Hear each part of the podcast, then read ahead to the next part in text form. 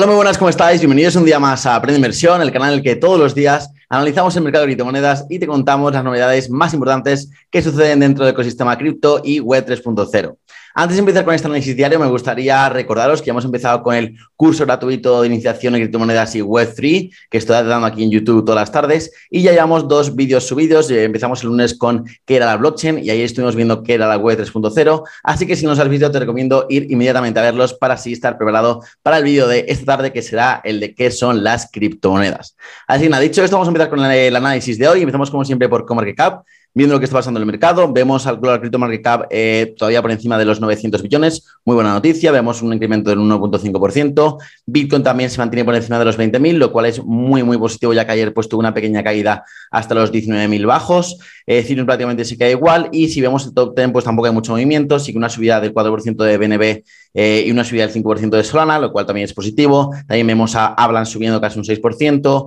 Onus, el Lío y Uniso también suben un 3%, y en general vemos pues en el top 30 pues subidas entre el 1 y el 3%, que tampoco son muy significativas, pero era muy importante consolidar eh, después de la subida que vimos ayer en el mercado. El sentimiento de mercado sigue estando bastante mejor que las últimas semanas. Eh, cae hoy un poquito de 19 a 18, pero es muy positivo estar por encima del nivel 15. Por debajo eh, del nivel 15 es bastante, bastante pues, peligroso y llevamos varias semanas ahí metidos en ese nivel. Así que buenas noticias por parte del, sentimiento. Vamos con el gráfico de Bitcoin. Lo vamos a ver hoy en cuatro horas y bueno, ya, marcamos estos dos, estas dos eh, pues, partes del, rango lateral en el que estamos, estos dos pues, límites, estas dos zonas claves que son, pues van desde el 21 7 hasta el 23.000 y de 18.8 hasta 17.6, ¿vale? En Bitcoin. Entonces, bueno, eh, de momento estamos tradeando en este rango. Vamos a ver si, entramos en alguna de estas zonas ya de que son como puntos de inflexión. Eh, yo me decanto más por eh, que va a atacar primero la de arriba y sobre todo va a, depender, mucho de la semana que viene los datos de inflación, pero de momento tiene pinta que está cogiendo un poco de momentum y vamos a atacar esta zona y si la rompemos o no va a depender pues de diferentes factores que vamos a ver ahora mismo. Entonces, eso significaría romper la, la, media, la media móvil de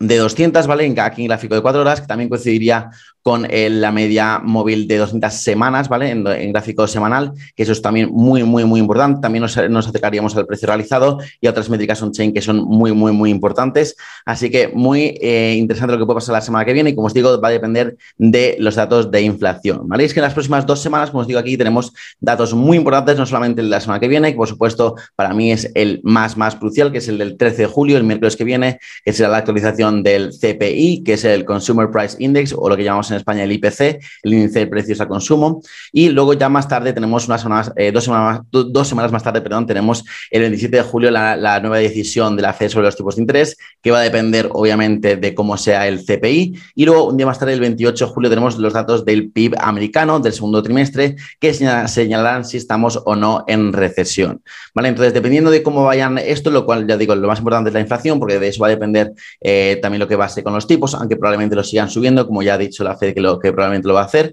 y ya en 2023 lo va a ir reduciendo otra vez para, para, para, para bajarlos a un nivel más, pues más bajo.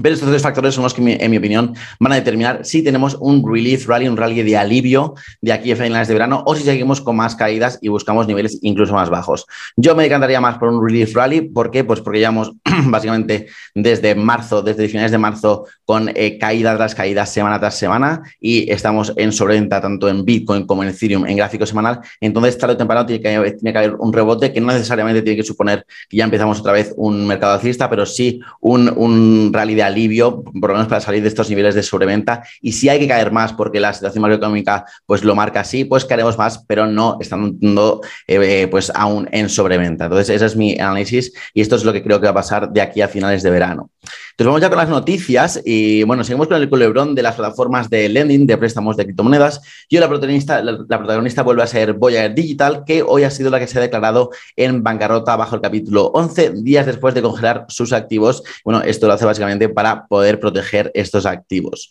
Luego tenemos a Celsius Network, que es un poco la otra cara de la moneda, poco a poco va mejorando el caso y parece que está consiguiendo capear el temporal poco a poco y hoy ha pagado otros 40 millones a Maker, que es pues uno de los deudores que, que, tiene ahora mismo. Y bueno, ya vimos ayer que había pagado 120 en, los anteriores cuatro días, 120 millones, y había bajado su precio de liquidación de 8.000 a 4.000, bueno, de, hecho de 11.000 de 11 a, a 4.000 en tan solo pues eh, cuatro días y hoy con este pago otra vez pues ha conseguido bajar incluso más hasta 2.722. Y esto son muy buenas noticias porque ya como dijimos ayer, un precio de liquidación de una, de una plataforma tan grande como Celsius en 11.000 pues era una tentación muy grande yo creo para hedge funds y para eh, short sellers que podían pues incluso apuntar a pues, hacer un ataque conjunto en, en, el mercado para bajar el precio de Bitcoin a esos niveles, conseguir liquidar a Celsius, conseguir incluso más pánico, más liquidaciones y tomar el precio de Bitcoin mucho, mucho más, más, bajo para poder ellos comprar a precios muy, muy, muy atractivos.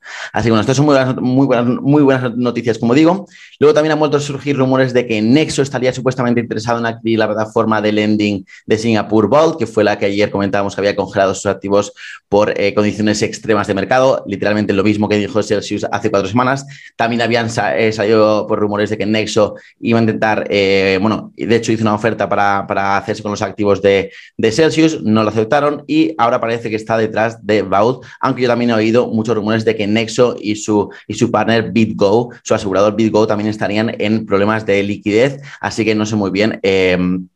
ahora mismo cómo está la situación aquí porque eh, no están siendo tampoco muy transparentes. Dicen que están, que están bien, de hecho están haciendo ofertas por otras plataformas, pero a mí me ha llegado eh, personas que están bastante metidas en Web3 que, eh, que están ahí en, problemas también. Así que bueno, con todo esto culebrón de las plataformas de, lending, congelando sus activos por falta de liquidez, declarándose bancarrota, etcétera, etcétera, los retiros de criptomonedas de los exchanges se han disparado, como veis aquí en el gráfico, eh, son eh, 151.000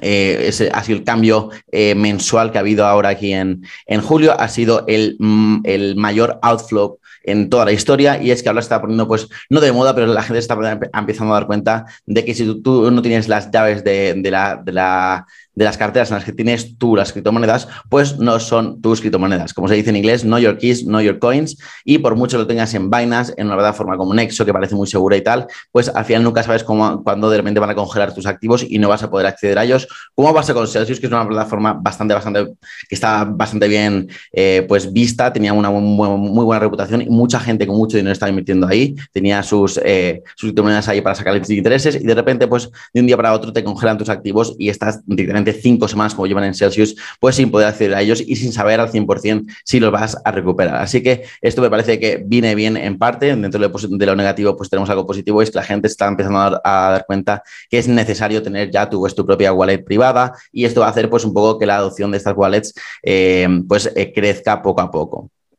Luego tenemos también eh, quería comentaros una cosa que también he visto en este mercado y es que desde mayo, eh, pues gran parte del mercado ha dejado de confiar en UST, también mucho por los rumores de que, eh, de que podía quebrar y que eso iba a desencadenar pues, la mayor crisis del mercado de criptomonedas de la historia, que eso es verdad que obviamente si hay una crisis con UST, pues mm, todo se va a ir muy, muy abajo, ya que pues en todos los exchanges